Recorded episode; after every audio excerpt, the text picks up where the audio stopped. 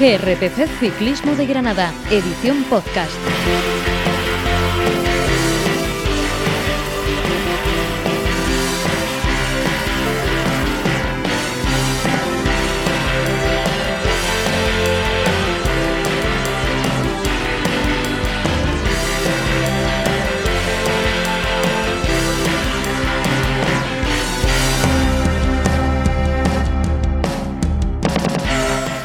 Hola, ¿qué tal? Bienvenidos a GRPC Ciclismo de Granada en este nuestro podcast semanal número 76, quinto y último episodio de nuestros especiales Tour de Francia 2022.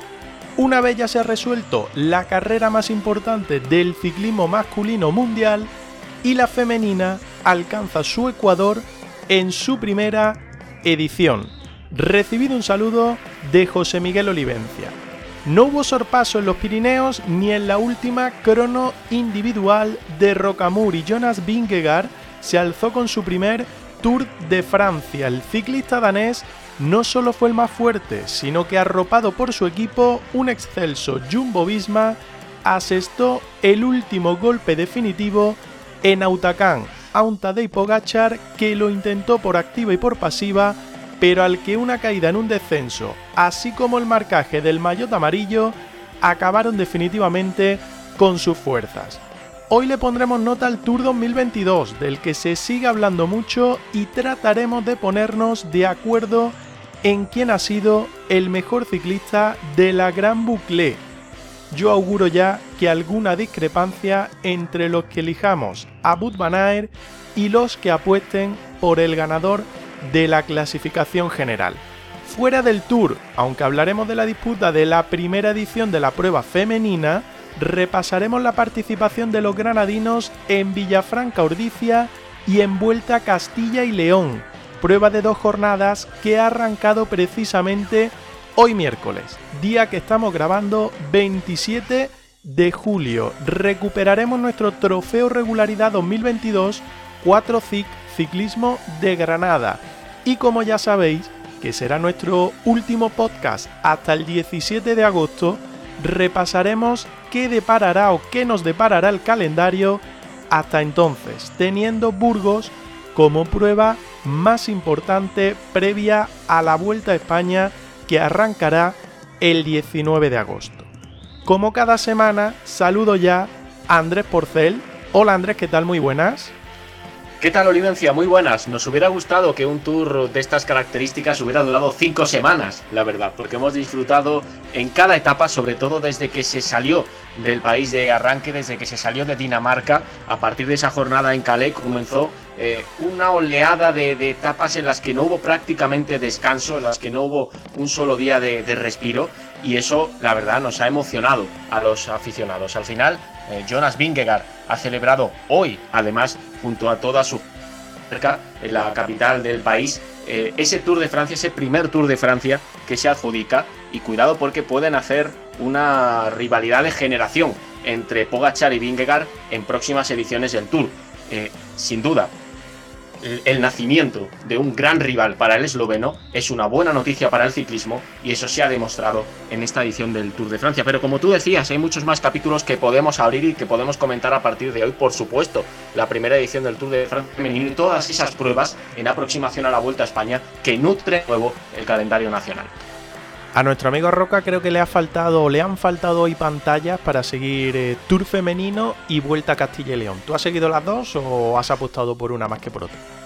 Yo he apostado, por, el Tour femenino íntegramente porque además la, etapa tenía recorrido en, este rato, en tierra, en caminos de grava, caminos rurales, en esos entornos eh, agrícolas de Francia y ha sido un auténtico espectáculo desde el inicio. Lamentablemente, eso sí, ha pasado mucha factura a Mavi García, que se ha visto atropellada por su propio coche sin, sin consecuencias.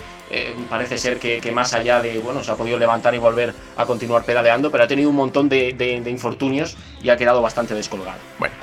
Habrá tiempo para hablar de ese tour femenino y también para cerrar la puerta definitivamente a ese tour masculino que nos ha tenido, pues ya va para cuatro semanas, pero yo creo que todavía colea y va a seguir coleando lo precioso y disputado que ha estado. Antes de arrancar, os queremos recordar las ventajas que tenemos para todos vosotros.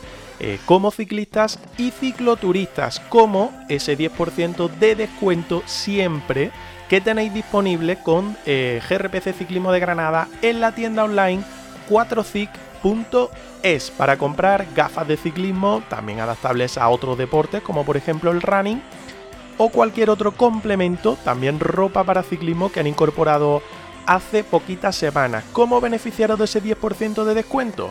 Pues introduciendo el código ciclismo de Granada una vez vayáis a cerrar definitivamente vuestra compra. Cuando ya tengáis todos los productos en el carrito de la compra online. También recordad la posibilidad de compra en HSN a través de nuestro link en la bio de Instagram que también tenéis disponible en la descripción de este episodio, el 76 de GRPC Ciclismo de Granada. Si accedéis a la tienda online de HSN a través de nuestro enlace, realizaréis dos buenas acciones. Una, comprar los mejores productos de nutrición deportiva y alimentación saludable fabricados en Granada bajo los máximos estándares de calidad y seguridad, por ejemplo, IFS Food o GMP, además de dejarnos a nosotros una pequeña comisión por vuestra compra ya que HSN apoya a GRPC Ciclismo de Granada. Por último, recordamos que nos podéis escuchar en iVoox, en Spotify, Google Podcast o también vernos en YouTube, en nuestro canal GRPC Ciclismo de Granada. Y ojo, porque hoy precisamente estamos probando nuevas cositas que a ver si podemos incorporar próximamente, una vez volvamos de estas vacaciones que vamos a tener las dos próximas semanas. Como digo siempre, si os gusta lo que hacemos semanalmente, nos podéis seguir y si lo hacéis por iVoox, os podéis hacer fan desde 1,49 euros al mes. Tendréis cada mes contenido exclusivo como los 8 episodios que ya tenéis disponibles en el muro de iVoox del canal GRPC Ciclismo de Granada. Os agradecemos todo el apoyo que nos dais semanalmente y por eso nosotros con nuestros recursos propios no paramos, como adelantaba antes, de probar cosas para seguir ofreciendo las máximas posibilidades de seguimiento. Así que si todo sale bien hoy, ojo porque en poquita fecha podéis estar un poquito más cercanos de GRPC Ciclismo de Granada. Ya iremos dando pistas. Por último, también podéis estar cerca de nosotros en nuestro grupo de Telegram, grupo barra baja GRPC Ciclismo de Granada. Está el canal también, pero como siempre digo, en el grupo podéis charlar e interactuar con nosotros directamente, con todos los que hacemos la goma. Precisamente eso es lo que vamos a hacer en unos segundos. Hacer la goma, porque vamos a cerrar el capítulo del Tour de Francia masculino. Vamos a hablar un rato, o hablarán Andrés y Roca, sobre el capítulo del Tour femenino y con Fernando, que creo que va a estar con nosotros, no sé lo que vamos a hacer, pero a buen seguro que algo haremos.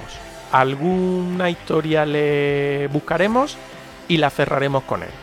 Nada, que volvemos en dos segundos ya con nuestra grupeta en este episodio 76 de GRPC Ciclismo de Granada.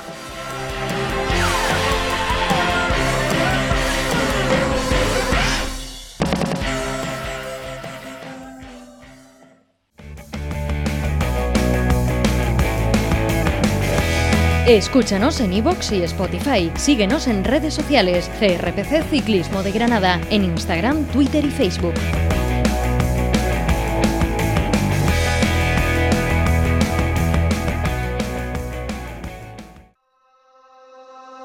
Suavemente, bésame. Sors de la baisse et je mets plus les mains en l'air.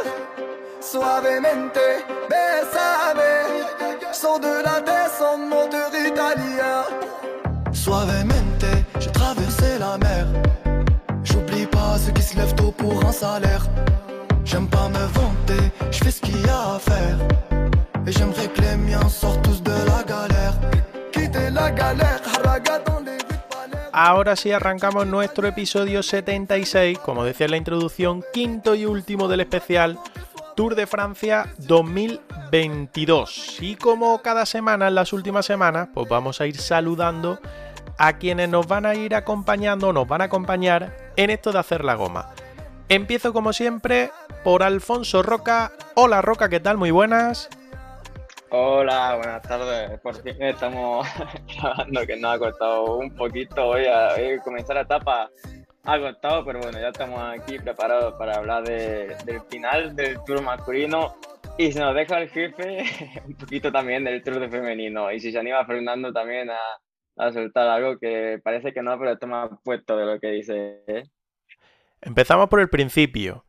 Que sepas que lo has roto. Nuestra audiencia no va a saber de qué hablamos pero ya se enterarán si logramos solucionar algunas cosas y a la vuelta de las vacaciones de estas dos semanas que nos vamos a tomar de descanso, pues a ver si conseguimos ponerlo en marcha. Pero que sepa que lo ha roto. Y en segundo lugar, ya he desvelado quién va a estar por aquí por la goma en el día de hoy, pero ha quedado bien claro en Telegram. No he visto cómo ha quedado la encuesta. Creo que hemos votado muy poquito, porque creo que la gente. Está empate. Eh, creo, que, la gente se ha pirado más de vacaciones que otra cosa. Eh, solo hemos votado. Ah, no, hay más votos. Eh, bueno, para el que, el que no lo sepa, hemos puesto encuesta en Telegram, donde no está Fernando. ¿Habrá reivindicación hoy en GRPC Ciclismo de Granada? Porque Roca y Andrés han dicho que querían hablar del Tour femenino. Yo no me opongo, lógicamente, pero he dado como opción que hay golpe de Estado, que no se atreven que Fernando hablará del Tour femenino o que el Tour femenino no existirá en el episodio 76. Ahora mismo, a las 18.47 del miércoles 27 de julio, 40% golpe de Estado, 20% no se atreverán, 40% Fernando hablará del Tour femenino. Así que, Fernando Sánchez, ¿qué tal? Muy buenas. Eh, ¿Qué pasa? ¿Cómo estáis? ¿Tú vas a hablar del Tour femenino hoy? ¿Y el Tour femenino va a hablar de mí? Bueno, pues empezamos bien. Andrés, la, la, respuesta que te sugiere que no vaya a hablar ni Roca ni tú del Tour femenino, ¿eh? No es mi culpa, yo lo he puesto a la elección de cada uno. Que sí, hombre, que sí, que hemos estado antes ya con la broma, que sí sé del Tour, hombre, que lo hemos hablado un poco, que algo he visto. He visto muy poquito porque está entrenando, pero sí, algo he visto. ¿Quién te ha dicho, Andrés, que tienes que decir? No, o sea, yo, ah, es verdad, que lo, que lo comente Fernando, que ya lo iba a lanzar yo, no sé si se acuerda. ¿El qué? ¿El qué? No, ahora me he perdido. ¿qué? Sí, claro, se ha cortado, se ha cortado, justo. Antes fuera de micro, de hecho, la corredora. No, ya, ya eh, un poco por, en resumen de, esta, introducción a, la goma, el, que se pierda el Tour femenino se está, está dejando de ver un gran espectáculo, ¿eh? sobre todo en estas primeras etapas por recorrido y, por emoción de cada una de las jornadas. Y lo tenemos fácil, ¿eh? porque la cobertura es idéntica, tanto Teledeporte como Eurosport, así que tenemos, tenemos el acceso muy sencillo. Ah, no sabía que, Teledeporte lo estaba dando, eso no lo sabía, pensaba que solo era Eurosport. Sí, con eh, narración diferente, pero, pero lo están dando también no están Carlos Andrés y, Perico, hay un equipo distinto, pero, pero también lo están, lo están retransmitiendo. Uh, qué mal te escuchamos, Andrés, no sé por qué, pero te escuchamos solo regular. Fernando, ¿qué tal? Que no te he preguntado. Entraba ahí a saco, perdona, ¿eh? ¿Qué tal? Nada, nada, bien, bien, ya os digo, un poco cansado yo, cansadillo, pero, pero bien. Todo en orden. Todo en orden, ya te va quedando menos, ¿no? Sí, ya pues un mes y tres semanas, un mes y medio algo así. Bueno, algún día nos contarás de qué se trata y cómo lo has preparado. Que se ha acabado el Tour de Francia masculino, se acabó el pasado domingo con la llegada a París, con esa victoria que ya hemos dicho en la introducción y que todo el mundo sabe, de Jonas Vingegaard, pero yo os quería plantear eh, algunas preguntas para cerrar, yo creo ya, después de que este es nuestro quinto episodio especial del Tour de Francia, a decir del Giro de Italia. Eh, del Tour de Francia 2022. Voy a repasar rápidamente cómo ha quedado esa general, las 10 primeras posiciones, las clasificaciones alternativas y ahora pasamos a comentar un poco qué ha dado de sí el Tour o, qué, podemos sacar, mejor dicho, del, del Tour 2022. Clasificación general, victoria para Jonas Vingegaard, seguido de Tadej Pogachar a 2 minutos y 43 segundos.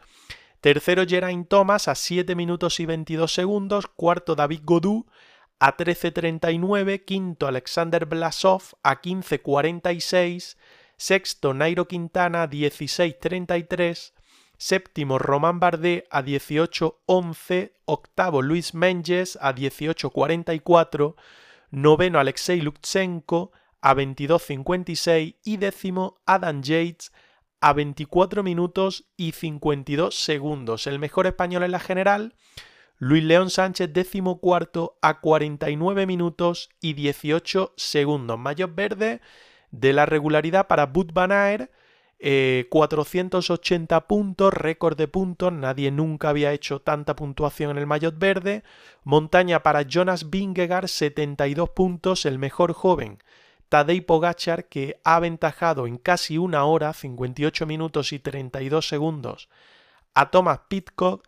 Y el mejor equipo, aquí no sé cómo hacen la clasificación, pero ha sido el Ineos Grenadier aventajando en, 33 en 37 minutos y 33 segundos al Grupama Fedeye. Tercero, el Jumbo Visma a 44 minutos y 54 segundos. Eh, antes de lanzaros preguntas, tenía por aquí un par de cosas más. Repasar la apuesta que hicimos antes del tour, en aquella previa. El más cercano que ha estado ha sido Fernando, que ha acertado dos de los tres eh, ciclistas que subieron al podio en París.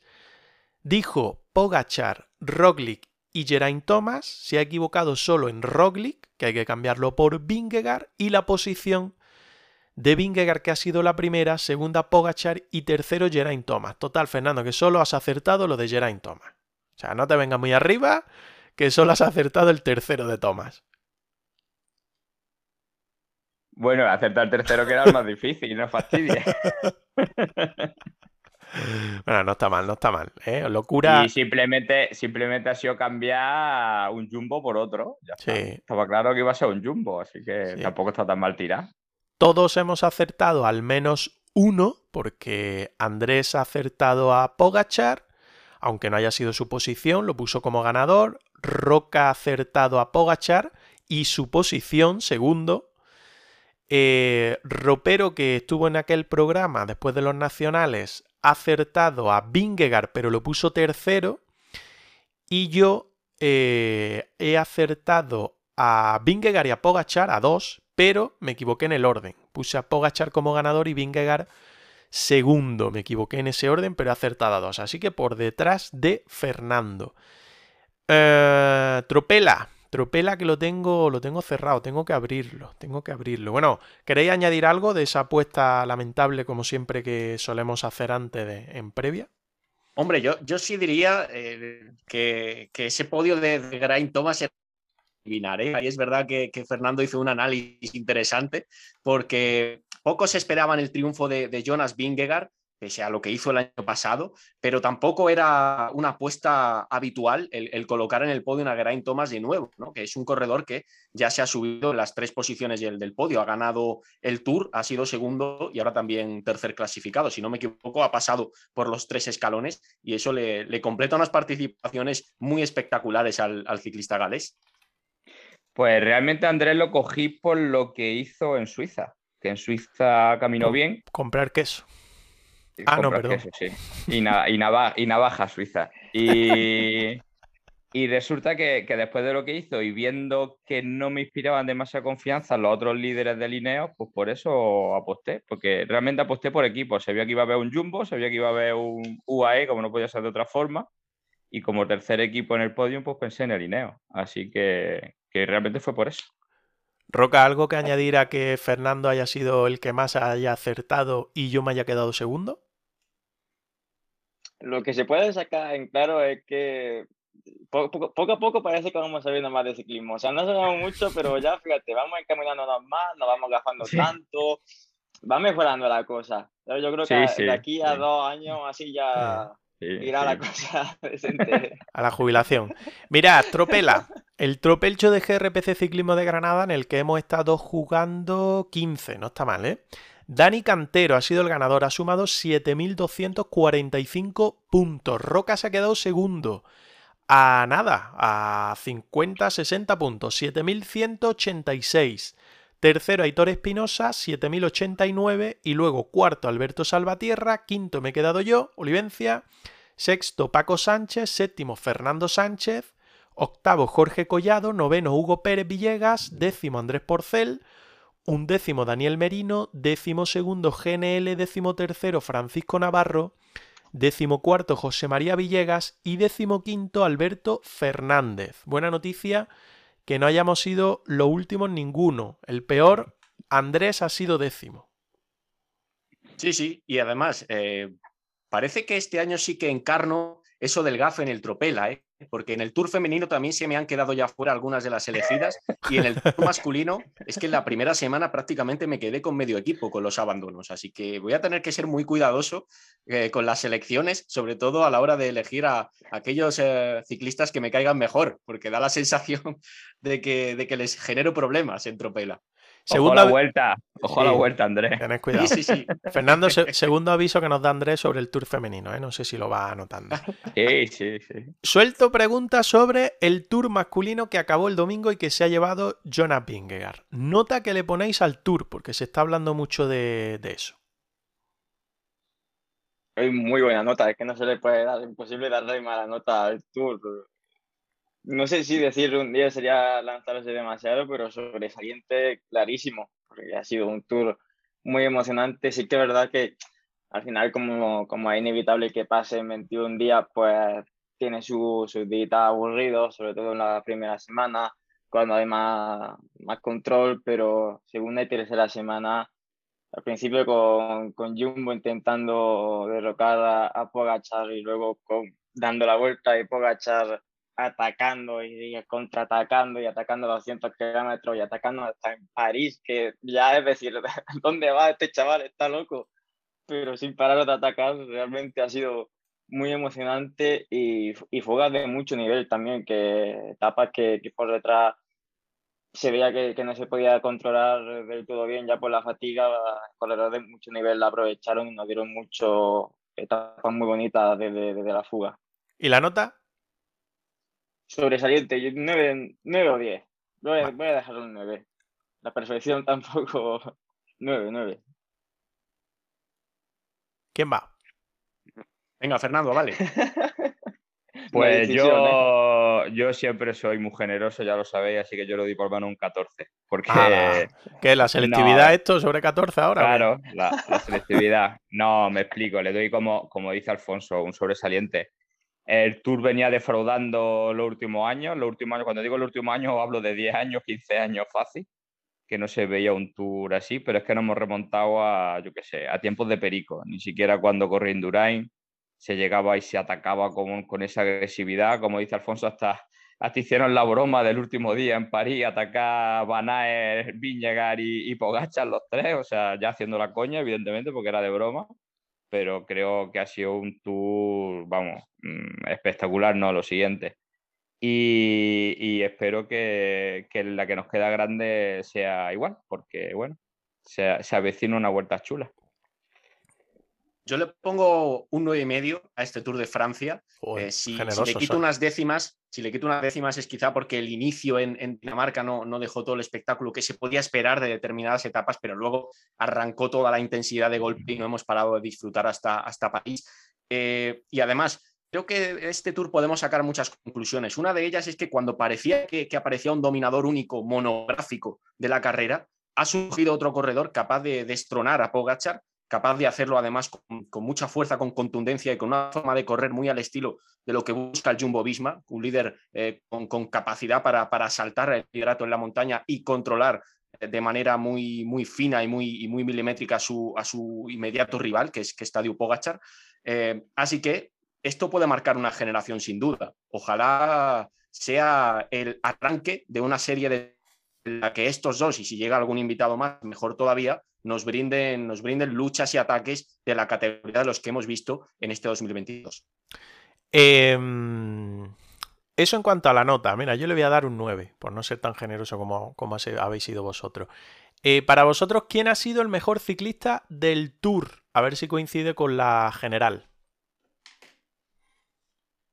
Está claro que Wood Van Aert, el espectáculo que ha dado Wood, haciéndolo bien eh, contra el crono, atacando cuando iba de líder, haciendo shows en la montaña para, para ayudar a Vingegaard. Ha, estado, ha sido omnipresente, ha estado en todos lados, en todas las etapas y yo creo que no se puede dudar que ha sido, ha sido mejor. Ha hecho un récord en la puntuación del mayor verde y ha sido por algo. por, la regularidad y, por estar tantos días buscando la fuga y luchando los puntos del mayor verde. Pues yo evidentemente coincido con Alfonso. Yo pensaba que iba a haber mayor disputa, ¿eh? pero... no, no, no, no. A ver, hemos tenido tres ases, evidentemente ha habido tres que han sido, vamos, estratosféricos, eh, los dos primeros de la general y Van y yo me quedo con Van porque, como dice Alfonso, ha sido espectáculo puro desde el primer día, desde el primer día al último día. Yo creo que incluso el último día ya no se metería en el sprint porque le diría, mira, macho, vamos a entrar todos juntos y que ya bastante llevamos. Ya. sí, hombre, después de que antes no lo hemos dicho con lo de la emoción del tour, joder, si es que hasta, hasta, en la, hasta la última crono estuvo a punto de irse al suelo o el otro por ir limando las curvas, el Viñegas, ¿o no lo viste? que, no se fue al suelo a, a, tres de meta de milagro, que yo no sé tampoco a dónde iba la criatura a esa velocidad cuando lo tenía hecho. Pero bueno, ah. en fin, pues eso digo, van a ir también como Alfonso a mí me vais a permitir que sea académico y que diga que el mejor corredor del Tour de Francia ha sido el ganador del Tour de Francia. Aunque es verdad que en este caso parece extraño afirmarlo por el papelón espectacular, por el rendimiento descomunal y fuera de, categoría que ha tenido Wood Van Aert pero es que creo que para Jumbo ha sido el líder perfecto. Lo, decía antes en la, en la, valoración anterior, un ciclista que, que, mide muy bien a sus rivales, a su rival en este caso inmediato que ha sido Tadeu Pogacar, y que especialmente en dos etapas le, le, soltó un latigazo, un ataque letal que lo dejó, lo dejó sin fuerzas y le ha permitido imponerse. Y no solo eso, también ha, demostrado, a pesar de esa conducción excesivamente arriesgada en la bajada final, eh, camino de Rocamadur, eh, ha demostrado que tiene un nivel muy alto en la contrarreloj, algo esencial para, para, un líder que aspira a ganar el Tour y especialmente en esta carrera suele, suele tener un peso muy importante esas, esas, características. Así que sin duda eso, eso ha sido determinante. Vale. Eh, para mí, Wood Van Aert, sin duda, ha sido el ciclista de este Tour de Francia por el espectáculo que ha dado y por, por todo lo que ha hecho no solo récord de puntos, yo creo que, el Jumbo eh, y Vingegaard se han llevado este Tour de Francia en gran parte gracias a Wout van Aert. Eh, con equipo, Pogachar hubiera podido remontar en Pirineos y le hubiera dado la vuelta a este Tour. Mm, realmente habría sido, yo diría que igual de, de difícil, porque al final eh, no es que Vingegaard haya ganado únicamente por su equipo, porque también el Pirineo llegó con, con dos bajas importantes como son la de Rolich y, y Kreisbike, dos grandes escaladores. Sí que es verdad que desde un primer momento UAE se dejó gente muy buena en casa. ¿eh? Faltaba ahí, por ejemplo, yo Almeida, yo ya habría contado con él, pero estaba muy fuerte. Vingegaard se le veía que, que aún así cada vez que, que Pogachar atacaba, Vingegaard salía a su rueda con una facilidad impresionante. Así que es verdad que le habría podido permitir jugar un poco más, ¿no? Intentar pues, buscar a ver si lanzo por delante a Maika para que luego si ataco yo me pueda ayudar. Pero yo creo que, que no, que habría sido igual de difícil por, al final por eso, porque Vingegaard estaba realmente fuerte. Yo respecto a lo que dice, hombre, está apoyando un equipo siempre, siempre hubiera sido mejor, supongo, pero me quedo con algo que, he leído por ahí que supuestamente ha dicho Edimer y que estoy completamente de acuerdo. Y es que Pogachar ha ganado dos Tours de Francia relativamente fácil y, este año ha hecho alardes que no tendría que haber hecho. Y hizo un gasto, yo me quedo con, con ese gasto que hizo hasta que le quitaron el mayo amarillo hizo muchas exhibiciones, muchas muchas cosas que a mi punto, en mi punto de vista fueron innecesarias y ahí perdió el tour, porque, porque ya lo viste, es que no ha llegado con las fuerzas suficientes. Y, y como hablábamos en el último podcast, Viñegar al final realmente ha tenido, con el mérito del, del etapón que hizo el Jumbo cuando le quitaron el, el mayor en el Granón, pero, pero realmente es lo que os digo, ha tenido que atacarle dos veces, dos veces en serio. Ah, se ha limitado ahí a donde él iba, que no digo que sea fácil, evidentemente, y ha tenido mucha más fuerza y más, mucha más sangre fría. Pogacha yo creo que ha atacado en sitios que yo creo que no tendría que atacar, porque incluso en la etapa de Autacán visteis que pegó, yo que sé, pegó tres, cuatro, cinco arrancadas y luego de pronto pegó una que fue mucho más seria, que ahí sí parece que le costó un poco más a Viñegas. Pues no pegues tres o cuatro de peseta, pégala de verdad, la buena, y pégala un poco más fuerte. Y yo creo que ya os digo, aunque hubiese tenido equipo, no hubiera cambiado mucho el resultado. Era Mingues el que decía que la táctica era un tiro, un ataque fuerte para reventar, no eso, no andar especulando y, hacer muchos ataques, pero prácticamente. Yo, yo fíjate, evidentemente no soy, no soy nada comparado con cualquiera de, de, los ciclistas, pero yo cuando corro siempre lo tengo claro. Yo ataco dos veces. Uno pruebo y luego doy la buena. Y si no, a casa. O sea, es que realmente no hay para más. Y te te corte de redes sociales, ¿eh? que lo sepas. ¿Por qué? no, no, no, no, pues porque lo tengan claro tus rivales. Lo vamos a subir. Ah, vale, vale. No, yo no, tengo, no tengo ningún tipo de problema. Pero es verdad, es lo que dice Alfonso, atacar hay que atacar una vez, una vez y de verdad. Y si te cogen, pues ya está, pues te cogen, pero que no empezar a dar muchos ataques porque al final son balas que vas gastando y, luego a lo mejor cuando la necesitas la buena no, no la tienes o no la tienes tan rápida. Andrés, la pregunta era que has tenido ahí problemas de conexión. Em, si Pogachar con equipo hubiera conseguido remontar en Pirineos, ¿se hubiera visto un final de tour distinto? Es difícil, la verdad es que es complicado responder a eso pero evidentemente le hubiera ayudado mucho, porque si algo, si algo ha echado de menos eh, Tadeu Pogacar en este Tour de Francia, ha sido un equipo más resistente. Han tenido también problemas de salud, han tenido problemas variados que, les han dejado muy mermados y eso se ha notado. Y cuidado porque eh, después de lo que le ha ocurrido a UAE, en este, en este Tour de Francia, a ver cómo plantean el bloque para el año que viene, porque yo creo que pueden intentar eh, hacer una revolución, en el sentido de que tienen tanto presupuesto y, se habrán quedado con tantas ganas de, darle la vuelta a la situación y de, volver a, recuperar el, trono del Tour, que veremos que, cómo preparan el bloque para el año que viene, pero creo que pueden, pueden dedicar una importancia especial a, ese, a esa compañía de Tadeu Pogachar en, el Tour de Francia del, del, 2023, en este caso, después de lo que efectivamente analizabais, hemos visto en, en 2022. Mira, hablando de futuros, planteo otra. ¿En los próximos años veis un nuevo dominio de Pogachar? Es decir, ¿lo de Vingegaard se va a quedar en nada? ¿O habrá duelo con Vingegaard? O, tercera opción, se sumará alguno de los jóvenes emergentes que vienen por detrás.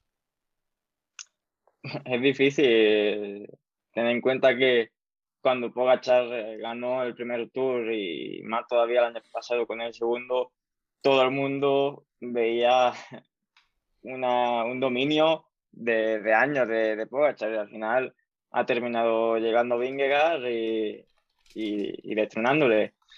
Entonces yo creo que, bueno, yo creo que el año que viene sí que volveremos a ver una, una nueva pelea entre Vingegaard y Pogachar, pero tiene que venir gente, tiene que venir más gente, más jóvenes, gente de mucho nivel. Fíjate que, por ejemplo, este año eh, no ha faltado Egan Bernal. Fíjate, si no llega a tener eh, gente Egan y, llega al Tour en plena forma, habría sido un, rival más en esa lucha y un rival bueno. No sabemos si Egan se recuperará para llegar al nivel en el que estaba, pero si, lo consiguiera, pues sería un rival más para esa pelea que, tal vez podríamos tener el año que viene y le da un poco más de emoción. Entonces es difícil decir eh, si un ciclista puede dominar o puede volver a ganar. Yo creo que, tiene que seguir llegando gente nueva y yo, yo realmente espero dentro de poco pues que, Carlos Rodríguez esté ahí dando, dando guerra también. Se habla de el posible fichaje de Roglic por Ineos, también sonó lo de Quick Step. Bueno, iremos viendo. Fernando. Bueno, pues realmente es bastante difícil, pero yo sí pienso que Pogacha ganará más Tour, seguramente. De hecho, me imagino que, lo que ha pasado en este Tour pues, habrá sido una lección bastante importante y cambiará algo su forma de correr, estoy convencido, ¿eh? que, que seguramente otro año pues se lo plantearán de otra forma. Viñegar, bueno, Viñegar lleva ya dos años asomando, asomando la patita y, o tres años y fijaros ya este año cómo lo ha asomado y, supongo que veremos más duelos de este tipo. Luego que se sube más gente, pues evidentemente, como dice Alfonso, Bernal no estaba, Carapaz no estaba. Eh, eh, ojalá, ojalá Juan Ayuso lo veamos, ojalá nuestro Carlos Rodríguez también lo veamos. Se supone, bueno, y muchas más perlas que, que hay por ahí también en otros países. Así que yo creo que después de este tour, y bueno, espero y deseo, claro, que, nos esperen unos años muy divertidos de ciclismo, ya sea por corredores españoles o por corredores extranjeros, pero que a los que nos gusta de verdad el ciclismo, pues podamos ver muchas más carreras como, como ha sido esta, porque la verdad que ha sido impresionante. Andrés. en lo que coincido plenamente es justo en eso que, comentaba también Fernando, y es que creo que, va a aprender muchas cosas, va a sacar muchas lecciones Pogachar de este, de este tour, quizá también en, cómo afrontar la aproximación al mismo, en qué calendario elegir, dónde situar los esfuerzos y cómo llegar también de la mejor forma a la carrera. Pero ojalá eso no le haga variar su actitud sobre la bicicleta que sigamos eh, viendo al, corredor espectacular que hemos visto en el Tour de Francia, al ciclista con, con ambición que, lo, intenta, lo intenta de todas las formas posibles, porque si no, que, lo que va a perder va a ser el espectáculo y el, y el aficionado. Que, no cambie Pogachar a un ciclismo más conservador por, por el hecho de, haber perdido este año el Tour eh, atacando y siendo, y siendo ambicioso. Bueno, pues yo doy mi opinión y creo que vamos a volver a ver a Pogachar ganar el, Tour el, próximo año. No sé. Yo no termino de ver a Vingegaard como como un superdotado como le ocurre a Pogachar, no lo sé. Igual veo algo distinto. Em, para terminar, por lo menos con las preguntas que yo voy lanzando, luego dejo que cerréis con lo que queráis del tour masculino. Eh, la participación en la vuelta. Pogachar ya ha dicho que no va. Eh, vamos, lo ha confirmado ayer, creo que ya el UAE dijo eh, o, sacó a la luz o dio a la luz el calendario que va a tener de aquí a final de temporada prácticamente. Roglic está con el problema que tiene las vértebras, creo que es. Mm, Carapaz parece que sí. ¿Quién más? Valverde seguro para despedirse. Enric Mas, bueno, se ha descubierto, o él mismo lo ha dicho, que tiene un problema con las bajadas, miedo, que lo va a intentar superar. De aquí a la vuelta. Carlos Rodríguez en principio va a estar con Ineos, o eso todo hace indicar que va a estar. Juan Ayuso parece que también va a estar, ha estado, ha estado de concentración con el UAE en, en Italia. Queda más descafeinado sin Pogachar, sin Vingegaard. Hitley sí va a venir, el ganador del Giro. ¿Cómo lo veis ese cartel? Queda emocionante, queda emocionante como, como estaba el Giro. Al final es lo que hablamos en su momento, las carreras cuando no tienen eh, a los dos grandes ciclistas eslovenos y ahora el tercero Vingegaard, pues le da otra emoción, abre más el abanico de, posibilidades de, de, ver quién puede ganar y yo creo que aunque nos falle Pogachar que sí que realmente es una pena que otro año más se decida no venir a la vuelta y, busque un calendario alternativo para preparar mundiales y repetir eh, la victoria en Lombardía. Esperemos que Roglic haga un contador 2014 y diga estoy muy mal, estoy muy mal, se me complica la lesión y a última hora aparezca por Holanda y venga dispuesto a, a luchar por el récord de victoria en la vuelta y Vingegaard, pues sí que lo dijo, Vingegaard dijo eso, yo ahora mismo estoy muy cansado y lo que me espera ahora de recibimiento en Dinamarca, yo ahora lo que necesito es descansar, pero aún así tenemos un cartel muy bonito. Pues la verdad que ya a mí me habéis dejado un poco frío porque yo contaba con que Pogacha, que iba a venir. No, lo dijeron ayer, confirmaron ayer. Él lo dejó el domingo, habló con medios españoles y lo dejó en el aire, dijo que se iba a tomar esta semana para estar con el Tour femenino, porque corre su chica. Eh, que, tenía... con la caravana, ¿no? ¿No ibais con la caravana? Sí, creo que sí. Eh, tenía una reunión pendiente con Machín para este fin de semana o final de esta semana, pero ayer parece que la reunión se adelantó y que él lo tenía claro y dijo que, que no, que no va, no va a venir a España. Bueno, pues ya evidentemente una pena, bueno, yo hasta que, hasta que no, como dice Alfonso, hasta que no salgan, no, sabremos bien quién no viene, pero evidentemente una pena que, todo, el que todo el gallo que falte, pues, pues se queda un poco, da un poco de pena. Sí hay que decir en favor de la vuelta que, bueno, vengan los que vengan, como la vuelta siempre tiene el formato que tiene de, de finales súper mega espectaculares y muy duros, pues vengan los que vengan, no creo que, espero que nos veamos, entre comillas, tan aburridos como pudieron ser muchas etapas del Giro y que esté algo más, más apretada la, clasificación general y que, y que veamos también un buen espectáculo. Pero ya os digo, me habéis dejado un poco ahora, un poco chafados, pensando yo que iba a íbamos a tener aquí a Rogli, a Pogacha, a Carapaz, a, Bernal. Hay, que pensar, oye, Bernal puede ser, ¿eh? porque va, a vuelta, va a vuelta a Burgos supuestamente para probarse, pero hay que confiar en, la lucha y la juventud y la libertad que esperemos que vayan a tener de Ayuso y de Carlos, ¿eh? que le pueden dar salsa a la vuelta. Por eso me, refiero y además que, los, que la, Vuelta a España, ya el formato que tiene hace tantos años, no es, no es un giro, no tiene el desgaste de tapones tan larguísimos como tiene el giro. Entonces, siempre va a estar disputada. Venga a correrla quien venga a correrla, yo creo que, es una carrera que es de las más disputadas que hay. De las tres siempre ha sido la más disputada. ¿eh? Dato, hace, hace tres años, eh, Pogachar segundo en la vuelta, si no me corregí, y antes de ganar su primer tour Em, y... Tercero. Tercero, vale.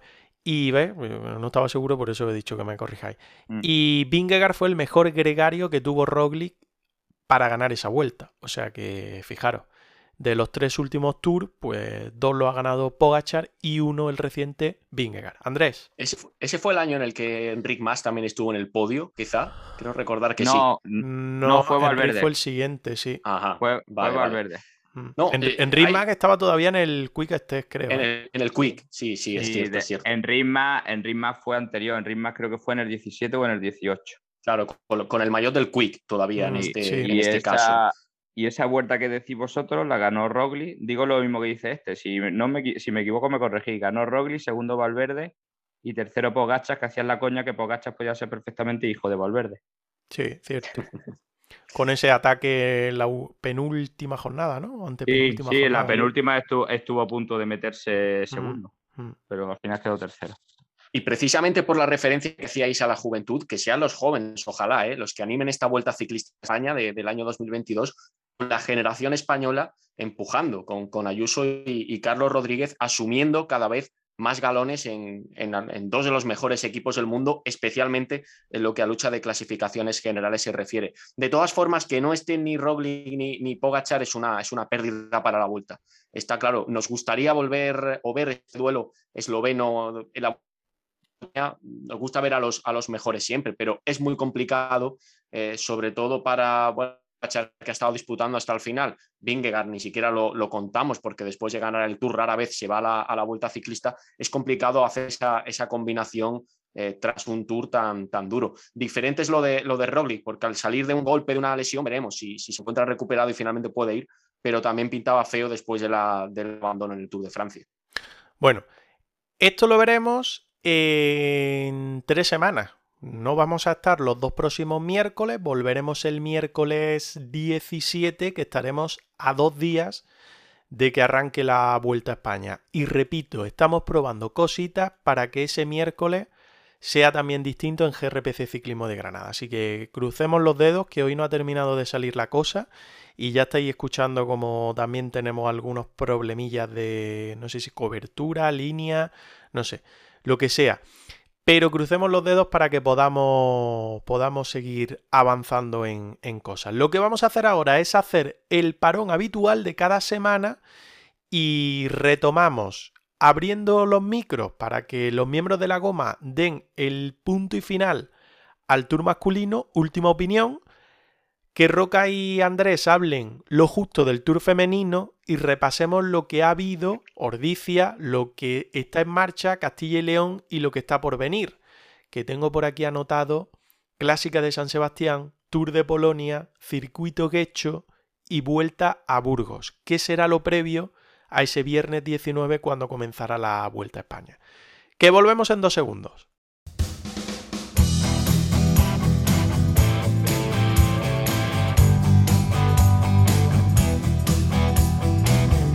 Estás escuchando el podcast de GRPC, Ciclismo de Granada.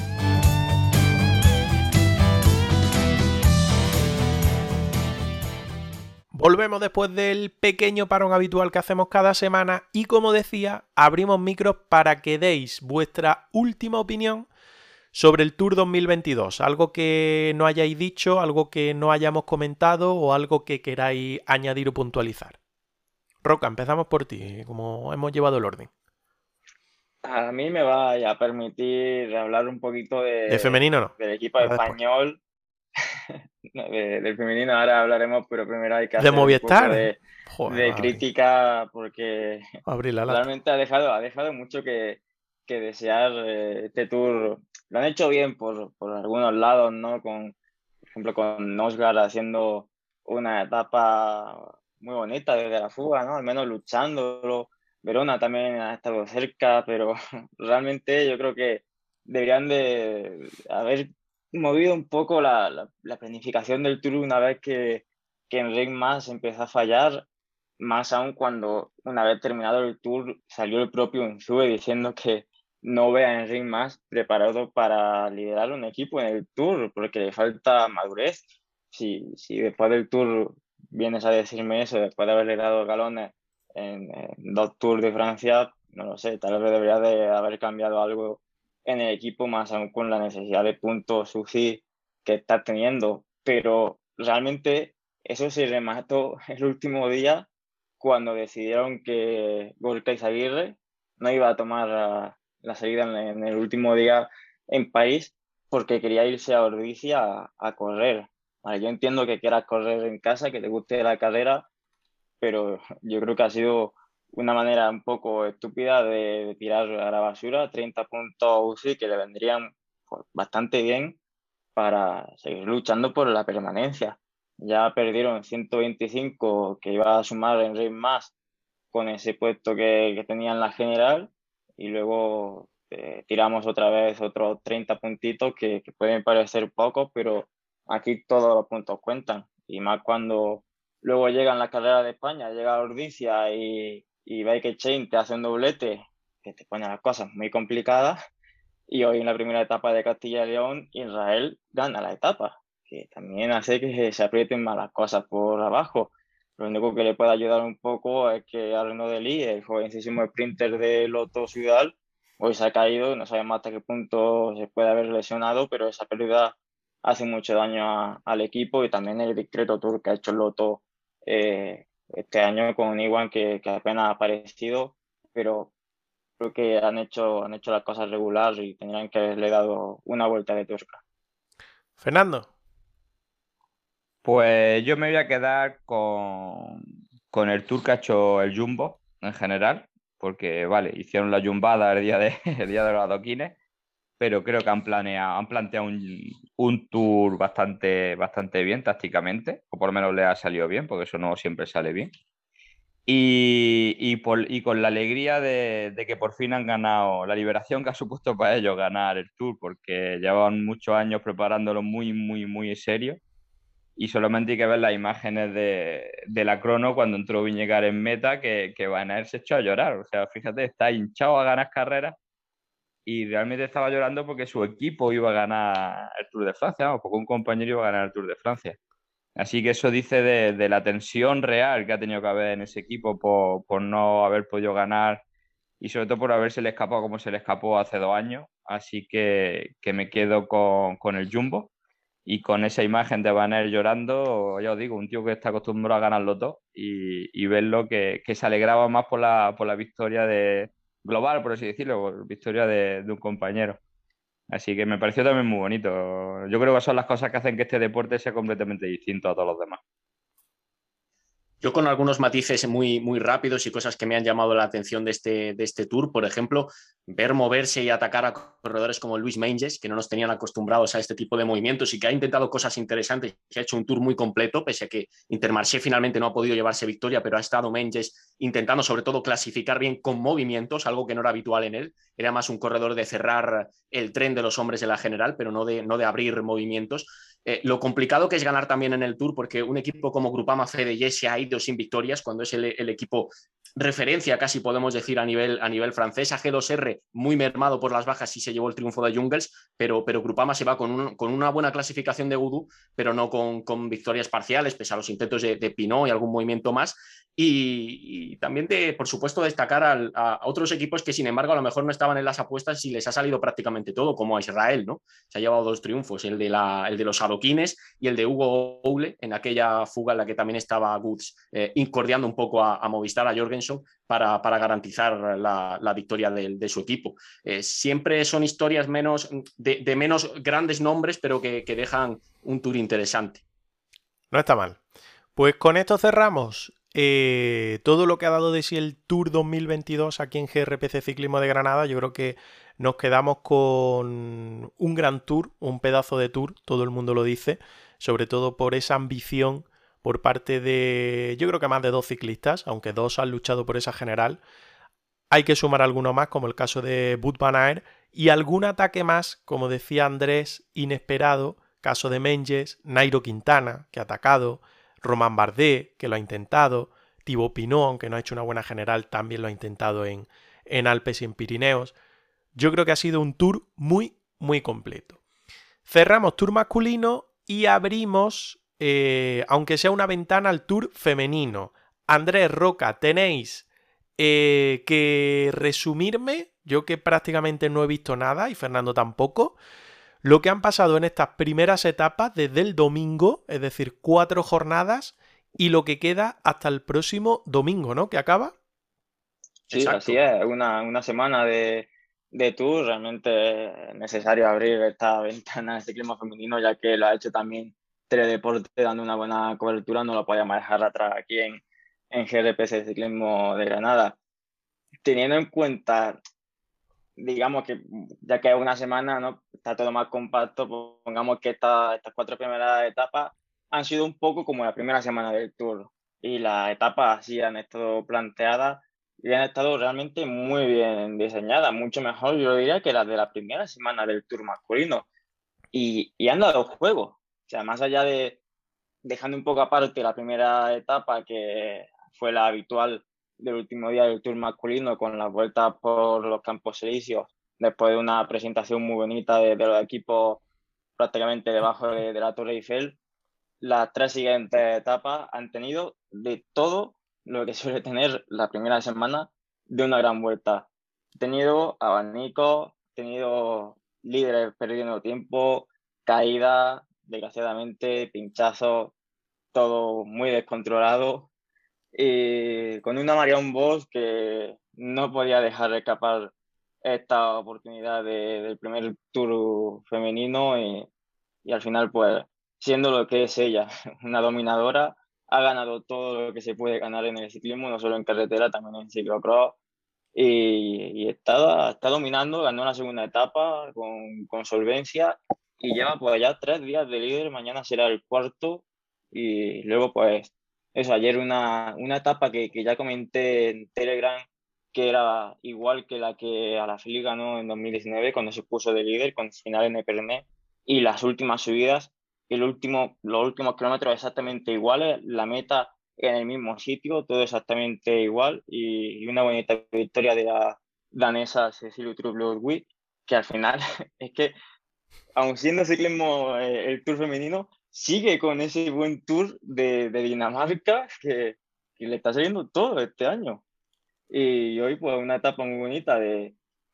Alfonso, este Alfonso, dime. Te tengo, que, te, tengo, te tengo, que cortar. Repite el nombre de la ciclista, así rápido. Cecil Outrup Ludwig. Vale, vale, ya está. es, que, es, que, no hemos quedado. Es que, quedado. Fernando está tomando notas para cuando lleguen las próximas tropelas Está tumbado, por cierto. como, como, hoy no vamos a subir nada a YouTube porque ha sido un poco. que no estoy tumbado. Ha sido un poco. Bueno, hemos tenido problemas, dejémoslo ahí.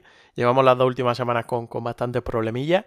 Fernando está tumbado ahora mismo, o sea, con su cabeza apoyada. no, no. no, no engañar a los oyentes. Estoy reclinado. Reclinado, sí, sí. Como la maja desnuda estaba reclinada. Pues más o menos, más o menos estoy en la misma posición, pero estoy, bueno, estoy con el polo, de cintura para abajo, no te lo digo. Mira, Fernando, yo realmente te voy a decir, toma toda la nota que quieras, pero tampoco me haga mucho caso a Andrea y a mí, porque si echamos No. un vistazo al Tropela, No, pero si, si el si la Tropela cuestión- masculino ha sido bueno, el femenino está siendo un desastre porque estamos los tres No. los últimos de la clasificación. No, si lo que me ha llamado la atención, de verdad, con, con todo mi respeto a la corredora danesa, que has dicho que era de Dinamarca. No nos va a Es que- escuchar, o sea que- Ya, ya, ya, pero es que si, si, si yo, vamos, yo me pongo a decir el apellido tal y como lo has dicho tú, estamos aquí hasta mañana. Vamos, parezco tartamudo, no, lo siguiente. Venga, sigue, más sigue, que difícil no de te... describirlo, es un poco como el de Crash Bike. Es más No, difícil no- describirlo que nombrarlo. es Dale, como la, etapa, la etapa de hoy con el Esterrato, que al final lo que más tenemos que comentar nosotros con una ciclista que prácticamente eh, se puede decir, como, como decíamos con Guillón Martínez, amiga nuestra, tuvimos aquí en, en el programa entrevistando a la Mavi García, que ha tenido un día horroroso, le ha pasado de todo a la pobre, todo lo que le podía pasar, dos pinchazos, problemas con el coche de equipo, prácticamente la ha echado por tierra soluciones para la general, que venía muy bien, muy en forma después de un gran giro. Se esperaba mucho de ella en este tour, pero pobrecita que día ha tenido, no, no, no, no le podía pasar nada peor. Y ya le dejo a Andrés que deje algún comentario que está ahí. Andrés, eh, eh, cuéntanos, cuéntanos esto, quién se lo puede llevar y qué queda de aquí a la planche de Belleville, creo que es el domingo, ¿no? El último día.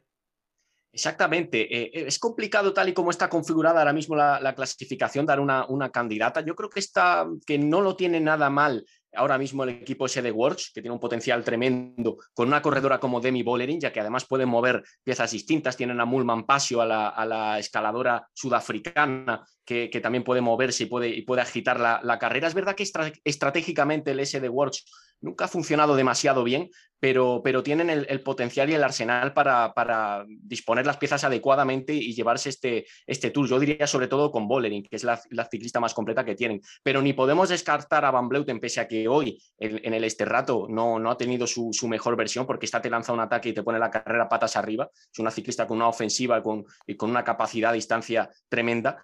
Ni tampoco al Trek y a Lisa Longo Borghini porque el Trek Segafredo también es de Works, eh, ese mano a mano entre estructuras mundiales del ciclismo femenino son los dos equipos eh, más potentes, eh, ese de Works y Trek Segafredo, y ahí debería estar la batalla. Desafortunadamente, Mavi García hoy ha tenido eh, grandísimos problemas y, no, y, y, ha quedado muy desconectada de la, de la carrera después de hacer un, incluso un, un, afilador con su propio coche que se ha ido al suelo y se ha, y se ha hecho heridas, así que ha tenido un día, un día lamentable. Anne Santesteban no ha estado mal conectada a la carrera, aunque parece que no llega tampoco de la mejor manera de cara a, a luchar por, por, las posiciones más, más altas en la, en la, general. Y esa sería un poquito la, la, dinámica que se puede esperar antes de esa, de esa etapa, por supuesto, decisiva y final en la planche de Bellefields.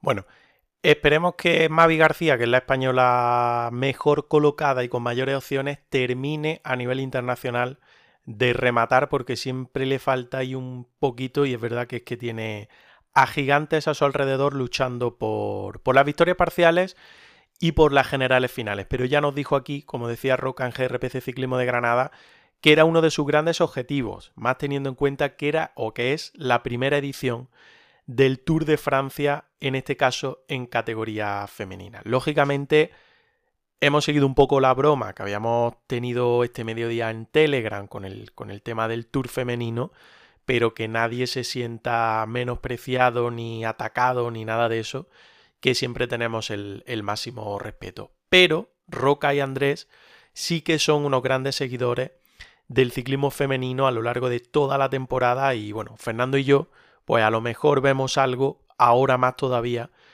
que hay más facilidad de ver esto del ciclismo femenino. Lo dicho, que no era para herir a nadie, simplemente era más tema broma. Dejamos Tour de Francia, lo hemos hecho masculino, lo hacemos femenino y nos vamos a repasar el resto del calendario, lo que hemos vivido solo una prueba, Villafranca o que nos vayamos a quedar. Villafranca Ordicia, prueba 1.1 que se celebró hace dos días, el lunes 25 de julio. La carrera, la prueba, se la llevó el británico Simon Jake del Team Bike Chain y Dion Smith del mismo equipo hizo segundo llevándose ese sprint del grupo principal que entró a 10 segundos de Simon Jade. El español Xavi Cañellas del, del Jagua Kiwi Atlántico completó el podio, siendo cuarto Juan Ayuso y quinto Samuele Batistela.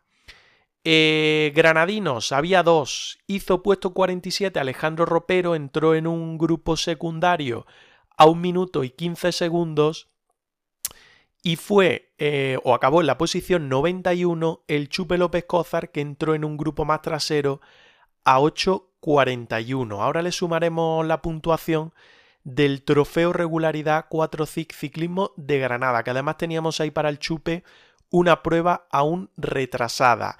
El Manuela Fundación también estuvo en ese Villafranca Ordicia y lo que ha arrancado hoy miércoles 27 y también se disputará mañana, es Castilla y La Mancha. Prueba 2.1, miércoles 27 y jueves 28. La victoria en la primera jornada para el sprinter eh, Giacomo Nizzolo del Israel Premier Tech, seguido de Dion Smith del Team Buying Exchange, que repite posición con respecto, con respecto a Ordicia.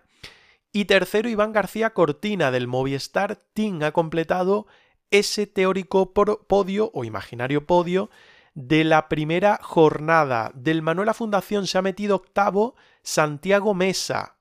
Ha sido el mejor clasificado del equipo granadino. Y de los granadinos ha sido eh, o ha acabado en la posición, lo digo ahora mismo, 86 el Chupe López Cozar entrando a 3 minutos y 54 segundos en solitario. Y más atrás ha quedado Ropero que ha entrado en el último grupo a 15 minutos y 39 segundos. Mañana jornada más montañosa, aunque tiene pinta también de que puede llegar al sprint, aunque hay algún puerto más de tercera categoría.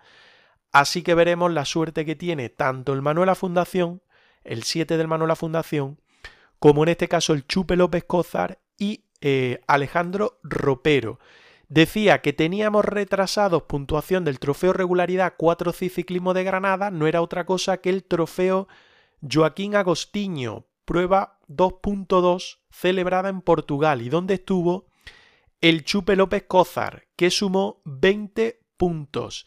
Villafranca Ordicia eh, estuvieron, ya lo hemos dicho, Ropero y el Chupe López Cózar. En este caso, Ropero sumó 24 puntos, 6 de ellos por ser el mejor granadino en esa clasificación general de la prueba de un día y el Chupe sumó 13 puntos. La clasificación general está de la siguiente manera. Primero, Carlos Rodríguez con 379 puntos. Segundo, Alejandro Ropero con 213. Tercero, el Chupe López Cozar con 198. Y cuarto, Álvaro Cuadros con 75. Eso es lo que hemos vivido. Bueno, si queréis apuntar algo de Ordicia o de Castilla-La Mancha.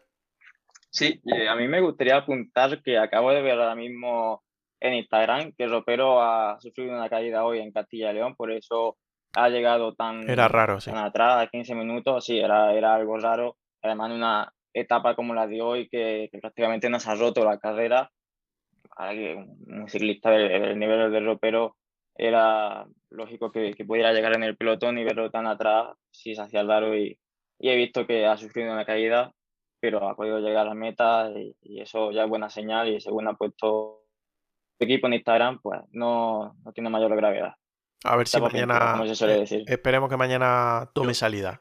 Yo quería preguntaros una cosa, lanzo la cuestión, sobre todo Roca, que sé que está muy puesto en, el calendario nacional. Eh, ¿Hay posibilidad de ver en directo Ordicia, Castilla y León, este, estas carreras? YouTube, ¿no? Sí, eh, Ordicia y Castilla y León la están retransmitiendo por YouTube. De Ordicia se encargó la propia cuenta de, la organización y Castilla y León se está encargando Sport Public. Mañana dejo el enlace en, Telegram para que, para que nadie se lo pierda. Que la verdad que ha estado emocionante. Imagino. lo he comentado por Telegram que Simon Jay ha atacado hoy a falta de 55 de meta, que no es algo normal y se ve que, bueno, como es carrera de preparación, pues se lo habrá tomado un poco así como entrenamiento, pero deja, deja emoción la carrera. Imagino que Gecho también lo, lo, se podrá seguir de, de esa manera. Gecho lo dan por teledeporte. Ah, vale, pues mira. Por lo mejor. que escuché a, a Carlos Andrés en los últimos días de retransmisión del Tour, parece que lo darán por Teledeporte. De hecho, que es el domingo, ahora hablaremos de ello. Fernando, ¿que querías decir algo? No, ya, ya lo estaba diciendo Alfonso, que además es que la semana pasada también te pasó. Nombra siempre Castilla-La Mancha, es Castilla y León la vuelta que se está corriendo. Ah, pues lo he apuntado mal, perdón. Usted disculpe. Es que ¿eh? la. No, no, no, que la semana pasada también te pasó y no te dijimos nada. Y, y por eso para que lo sepas. Bueno, está, un poco más arriba, tampoco. ¿No? Ay, Eh, Son las dos Castillas. estaban Son unificadas y todo. Claro, o sea por eso. Eso es, eso es. Y unos años, unos años. unos años más atrás, el reino de Granada llegaba a Navarra. O sea que- Sí.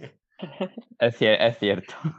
Perdón, perdón, Fernando, perdón. Lo, lo tenía mal apuntado aquí en la chuleta, o sea que. Pues bueno. encima todo que. Sí, no, no, atento. estoy pidiendo perdón. Sí, gracias, gracias. No. Gracias, gracias. Castilla y León, Castilla y León, prueba 2.1 del miércoles 27 al jueves 28. Eh, vale, Si quieres te doy otro apunte. venga, dime. Has dicho el 7 del Manuela, creo que están corriendo 4. Mm, El equipo ha puesto 7. ¿Ah, sí? Vale, el vale, vale. equipo ayer en redes so- o esta mañana, esta mañana en redes sociales puso un 7. Ahora si salen 4 ya no tengo la culpa, Pues, pero, pero vamos a mirarlo. ¿eh? Vamos Hoy a han terminado yo- siete, de hecho Santi Mesa ha hecho octavo. Sí, eso lo he y dicho. luego Mickey Valls, Joder, que, pues escucha, si no lo ha han quitado, fuga. pues si no lo han quitado, luego lo voy a buscar. Mira, octavo ha hecho. Santiago Mesa, eh, que ya es uno. Miquel Valls, que ha estado escapado, lo ha dicho Roca por Telegram, ha hecho el 70, ya son dos. Eric Martorell, el 87, son tres. Edu Pérez Landaluce, el 88, son cuatro. Raúl Rota, el 98, son cinco. Eh, Joan Ben Nassar ha entrado en ese grupo de ropero, en el último grupo, el 117. Y Franklin Chacón ha entrado también en ese grupo, ha hecho el 122. Son 7, ¿no? 2, 4, Así es. 6, 7. Sí. Pues ya os digo que no es que me lo estoy inventando, es que os juro que lo he visto yo también en redes sociales, se lo han equivocado, que ponían solamente a 4. Mm, no sé. Y no me ha llamado la, te- es Puede que me ha llamado la atención. Puede ha ser, tenido un error. Por cierto, eh, dijimos la semana pasada, eh, y, y hay, que, hay que decirlo, que el equipo junior, según lo que nos habían dicho, no iba a competir más y sí ha competido en Valladolid esta última semana o fin de semana. Sí, sí, han corrido, es verdad, han corrido. en semana en Valladolid. Han corrido carrera, creo que un par de jornadas o tres. Salieron seis o siete a competición, acabaron tres y no tuvieron malos resultados. Así que es verdad que solo un granadino, eh, Adrián Benito, si no me equivoco, ¿no, Roca? Sí, así es. El resto no son ciclistas granadinos eh, ni andaluces, pero bueno, que han competido. Pero también es cierto que se le han ido una gran cantidad de ciclistas. eh, en este caso hablamos del equipo junior y también del equipo amateur, como dijimos la, la pasada semana. Vale, antes de que se nos vaya más el tiempo, hoy estamos yendo un poco más largo. Eh, lo que viene hasta la Vuelta a España, ya lo he dicho antes del parón, que empezará el viernes 19 de agosto, tenemos el sábado eh, Clásica de San Sebastián, prueba World Tour con estreno, estreno. ¿Sabéis de qué se puede tratar ese estreno? Estreno a nivel nacional. A ver, apuestas. De Wood Van Aert. No. Eh, No, no- no estaba mal tirado. Es que este- me refiero, si, te- si hablas de clásica de estreno San Sebastián- nacional. Estreno nacional. Ah, bueno, es que como es la primera vez que va a competir en España, Wood Van Aert, por eso lo decía, no, no A porque obviamente sea corredor nacional. Me gusta mucho, pero hablando claro me la pela. Venga. Fernando. No, me tienes pillado. me Colores pillado nacionales, como los que tú vas a aportar, Fernando. Pero sí, pero si es que escucha A ver, no te tapes el micro, amigo. Carlos, Que estás dormido. No te tapes el micro. Que antes, antes habéis dicho, no, es que Fernando sigue poco el ciclismo femenino y el masculino, y no sé ni de lo que estáis hablando ahora mismo. Venga, que alguien, alguien le ha dicho por ahí. Alguien le ha dicho por ahí. claro, Carlos, Carlos Rodríguez. Ah, yo de campeón ah, no estáis en lo que estáis, ¿eh? No estamos, no estamos. Ya se os había olvidado que tenemos al campeón de España en ruta y que estrena, Eh, en principio, estrena Mayotte el sábado en esa clásica de San Sebastián. Así que Eh, no vamos lo- a ver ya ese No maillot. lo estrena, Sí. no lo estrena, se lo deja a Fraile, se lo deja a Omar. Bueno, sí, "Toma, la bici, la bici maillot". parece que. La bici parece que también. Ojo, porque el cartel de Clásica San Sebastián mola y mucho, ¿eh? Eh, aparte de Carlos Rodríguez, lógicamente que nos tira mucho. Eh, Geraint Thomas está en prelista, no sé si estará, pero de gente que vaya a venir a Vuelta a España, eh, eh, Tao Geogong Hart, o como se diga, Daniel Felipe Martínez, Dylan Van Barle, Renko Ebenepul, que ya la ganó hace, hace unos años, Mikel Landa, ojo Landa. eh, Vuelve la turra. Sí, sí, sí. Pogachar, Ayuso. ¿Quién más? Esteban Chávez. A ver qué hay más por aquí. Dumoulin, Van que ya lo ha dicho Andrés. eh, Izaguirre con Cofidis. Valverde parece que también, con Aramburu en Valverde Movistar. con Movistar. Carlos Verona también. Está el equipo que en Pharma, que siempre da alegría verlo. Eh, está el Euskaltel Euskadi con Soto, con Iturria, Vizcarra, el Burgos Ayer BH. Mikel Azparren luciendo ese corte de pelo tan bueno. Sí, luciendo mola, ¿eh? Deporte. que tanto os gustó en la mola. retransmisión. Cómo mola ese Sí, corte de pelo. Oye, y otro buen comentarista, ¿eh? que contó muchas cosas Sí, interesantes de, cierto. de la preparación de Muy Jumbo Visma en Sierra Nevada. Muy friki de la crono, ¿eh? Sí, sí, sí, muchísimo. muy friki de la crono. Se sabía todo de las bicis, de todo, muy friki. El Total Energy está con Cristian Rodríguez, que en principio sigue con Total Energy pese a toda la polémica que ha habido y que se eh, barquea. Sí, pero de momento está en prelista el día 30 que se disputa esto, que es sábado. En principio podría romper y ya, bueno, el día 1, el lunes, que ya se pueden confirmar fichajes para el año que viene, que eso es otra película. Decía que el Burgos no tiene a López Cózar, al Chupe, en prelista, pero sí tiene al, yo creo que al, em, al grueso de la gente que va a ir a, a vuelta. Bueno, eso clásica de San Sebastián, que no había acertado lo de Carlos. El sábado también empieza hasta el viernes 5 de agosto el Tour de Polonia. Eh, principal nombre, Carapaz, que ha elegido esta prueba para terminar de preparar esa vuelta a España. Nada, si termina el viernes 5 va a tener una semanita justo para recuperar de Tour de Polonia y ponerse ya todo, toda la carne en el asador para Vuelta a España. Domingo 31, lo comentaba antes Roca, circuito Guecho, prueba 1.1. En principio, Ropero está en prelista, el Chupe no está confirmado con Burgos BH y sí estará el Manuela Fundación. No sabemos si con 4 o con 7, pero estará. Eh, del martes 2 de agosto al sábado 6 de agosto, vuelta a Burgos, 2.pro. Carlos Rodríguez eh, va a estar, no sabemos si estará Ropero porque Leolo Cometa está invitado, pero no tiene todavía prelista. Me estoy adelantando tanto porque sabéis que eh, la semana que viene no estamos, la siguiente tampoco, y volvemos el día 17 para la previa de vuelta a España. ¿Qué esperáis? De, sobre todo de Burgos, ¿no? Que yo creo que es la prueba más importante quitando clásica de San Sebastián. Bueno, Burgos siempre suele ser, la verdad, bonita. Es una buena carrera de, de preparación para la vuelta, sobre todo para aclimatarte a las temperaturas que luego van a tener que sufrir en ese mes de agosto. Y bueno, siempre, siempre suele dar una buena pelea en la general. No, no suele tener mala participación. Mucha de la gente que, que viene a correr la vuelta. De momento es difícil hacer un análisis bastante correcto, que digamos, porque la prelista pues falta mucho que rellenar, pero en un principio Mira, pues veo- vemos a Renko Benepul, Sí. a Juanpe López, Es justo lo que te iba a Cruz, decir. que viene como líder de, de Astana a la vuelta. Los tres, los tres jóvenes que yo tengo ganas de ver en Vuelta a España, Ayuso, Ebenepul y Carlos. Sí que van a estar en Burgos. Por cierto que he dicho, Juanpe, perdón, Hay que meter a Juanpe. Te dejo, sí, pero bueno, Juanpe ya Juanpe. es un pasito más. Ya con, con su participación y exhibición en Giro, yo creo que ya es un pasito más. Aparte, ¿vale?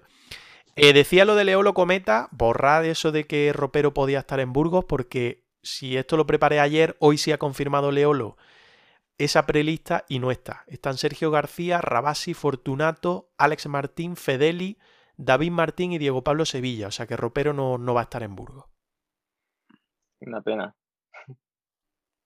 Fernando, Sobre Andrés. Burgos, sobre Burgos, nada. Yo, yo añadir que, que prácticamente no, no hay verano sin subir a las lagunas de Neila, ¿no? Siempre, Joder, siempre nos gusta ver esta, esta etapa eh, o, o esta, o esta ascensión cuando, cuando se, se planifica la Vuelta a Burgos, que suele ser muy habitual y que funciona también como antesala de la Vuelta Ciclista a España, porque esta carrera de una semana sí que funciona como verdadera previa de la, de la tercera y última grande del calendario. Yo poco, poco voy a añadir a lo que estáis diciendo vosotros realmente. Así que Se te ve más apagado, Fernando. Ha Pues ido, de está más, ha ido de- de más a menos.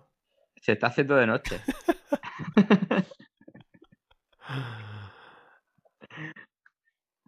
Yo de vuelta a Burgos me falta añadir que yo creo que es la carrera fetiche de Mikel Landa y así por lo menos Sí, es la es verdad. alegría. Es verdad, la es verdad. Luego De la vuelta será lo que sea, pero Creo que es de las pocas que alimenta su palmarés, si no recuerdo mal. No seáis malo, no seáis No, pero es que es verdad. es, que es o sea, así, es así, tiene... No, ni tiene siquiera ganado el País Vasco. ¿eh? No, no, no, no. No seáis malo. Es donde, es, es donde él triunfa, donde él se siente, se siente bien y se siente libre. Os falta decir que como es tan cortilla no le da tiempo a cagarla. ¿no? ¡Hala! Ya la ha soltado él, ya la ha soltado. Ay. Oye. dale dos días más y ya la lía. Como estoy viendo cada vez más apagado, es verdad que con los problemas técnicos que hemos tenido, habéis tenido que esperar un rato, más de media horita, luego hemos empezado a grabar en otro sitio donde no íbamos a grabar. Bueno, habéis ido de más a menos, ¿eh? Habéis empezado muy enchufados. Ah, Fernando ha empezado muy enchufado con el tour, dando su opinión. Luego Roca y Andrés, como estaban esperando hablar del tour femenino, ha sido terminar de hablar del tour femenino, han hecho para abajo. ¡up! y han bajado un poco el nivel. Pero si es que, es que me pide opinión si ya han opinado, lo, el, si voy a decir lo mismo, que la Vuelta a Burgos es la previa de la Vuelta a España. Si es que, que voy a, que voy a añadir más, no he apagado, estoy con toda la chispa, mira. Lo que te gustaría ver, hombre. Ah, eh, eh, para, Eh, para, ¿ves? para, Ya se ha para. acordado de Que luego algo. no- que- claro, que luego nos pasa. Valero, siete veces campeón de España. Correcto. Correcto. Siempre te digo lo mismo. Siempre te digo lo mismo. Negocianos tenerlo un día. Sexta consecutiva, además. Pero si no lo veo, si, si, si está este año que no para y yo no bajo mucho por allí, no, no, no hemos visto muy poquito, hablamos por WhatsApp y eso, pero bueno, yo hablaré, se lo diré, se lo diré. Bueno, que vaya si cerrando alguna fecha, ya para agosto, septiembre. Cuando acabe, sí, cuando Claro. estemos tranquilos. Claro. Lo dicho, que como os veo cansado, que ha habido de más a menos, sobre todo en el programa de hoy, en el episodio de hoy, pues estáis de vacaciones. Ya a partir de ahora estáis de vacaciones y os cito el 17 de agosto a las 6 de la tarde. ¿Qué quieres? No te voy a dar dos meses como tienes tú en tu trabajo de vacaciones. digo, otra vez, otra vez de vacaciones, no, no, yo, no no puedo, me, no puedo. yo no me he ido de vacaciones todavía. No puedo con tantas vacaciones. Venga, anda. Está deseando irse, ¿eh? Está deseando irse el muchacho. está No, no, tengo que ir a comprar, pero no tengo prisa. Hasta las Ah, 10 de la noche lo cierro. Venga, déjame que haga el cierre, ¿vale? Déjame que haga el cierre. Que digo que el día 17 de agosto nos vamos a volver a ver. Eh, esperemos además que nos volvamos a ver. Ahí dejo un pequeño hype. A ver si lo podemos conseguir. Que aparte de escucharnos nos podáis ver. Eh, hoy Roca lo ha roto. Esperemos que no lo vuelva a romper próximamente. Haremos alguna prueba antes. Para que no lo vuelva a romper. Pero me voy a ir despidiendo de vosotros. Así que voy a empezar por Fernando que tiene ganas de irse. Fernando, ¿qué, qué vas a hacer estas dos semanas, hijo? Pues entrenar, entrenar y entrenar. Bueno, y, de- y cuando me aburra, trabajaré. iré, iré al trabajo a descansar. Hay prioridades en la vida.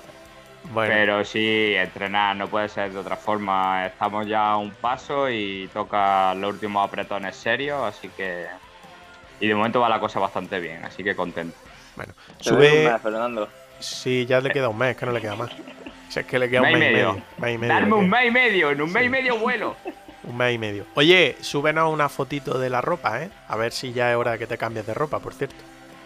Cuando, cuando la tenga os la enseñaré, pero vamos, no hay ninguna sorpresa, es la ropa de la selección. así Bueno, que no- pero, pero, pero que viene bien que tenga un cambio. Sí, sí, sí, sí. Además la tendré que probar. En cuanto la tenga, la tengo que, que probar y testear. No voy a llegar allí que luego me haga callo. Que voy a pasar Bueno. muchas horas encima de la bici. Bueno, pues yo espero ver algo que te he pasado y que me has dicho que va a entrar, ¿eh? Estamos trabajando en ello. Vale, me parece bien. Ale, Fernando, nos escuchamos el 17 de agosto con la previa de la vuelta. Un abrazo. Sí, un abrazo. Si nada, si nada lo remedia, además No. seguramente estaré por allí por Granada, así que, que nos escucharemos más cerquita. Muy bien. Un abrazo, a descansar. Un abrazo, que descanséis vosotros que lleváis más tiempo sin vacaciones. Roca, lo mismo, dos semanas tienes. ¿Para qué? ¿Qué vas a hacer? ¿Te vas para arriba? ¿Sigues aquí? Yo sigo en Granada. Que como en Granada no se está en ningún sitio. Bueno, pues tienes dos semanitas para descansar, bañarte en la piscina, bajar a la playa y preparar vuelta a España, ¿eh? Y sobre todo no romper nada, por favor. Yo, yo lo intentaré, lo intentaré, pero habrá que buscar cuál es el problema porque si eso funciona podremos hacer cosas bonitas.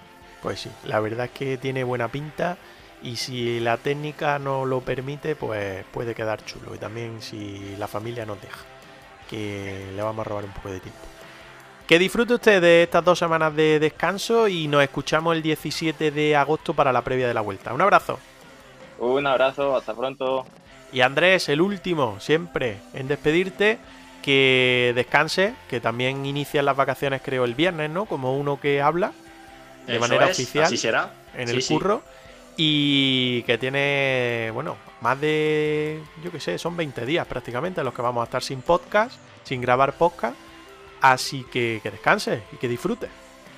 Igualmente, y sobre todo que volveremos con muchas ganas, como siempre, y con bastante contenido, porque la, la reactivación de los podcasts va a coincidir nada más y nada menos con la previa de la vuelta. Va a ser apasionante, no cabe ninguna duda. Un abrazo, nos escuchamos el 17 de agosto, como le he dicho al resto. Sin duda ninguna, un fuerte abrazo. y a ver si nos vemos, que vuelvo a dejar ahí un pequeño hype. Y como siempre digo, y hoy no va a ser distinto, gracias y nos escuchamos a todos los que han llegado hasta aquí. Hoy ha sido un episodio más largo de lo habitual, pero es que vamos a estar dos semanas sin subir contenido a las plataformas de Evox, de Spotify, de Google Podcast y de YouTube. YouTube que tenemos un poquito abandonado. A ver si terminamos de cerrar algunas cositas y ese 17 de agosto sorprendemos.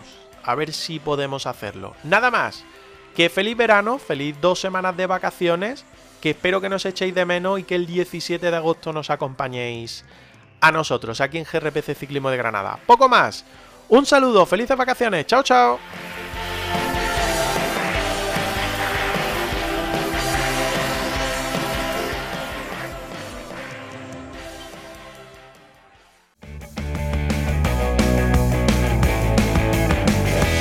Escúchanos en iVoox y Spotify. Síguenos en redes sociales. CRPC Ciclismo de Granada. En Instagram, Twitter y Facebook.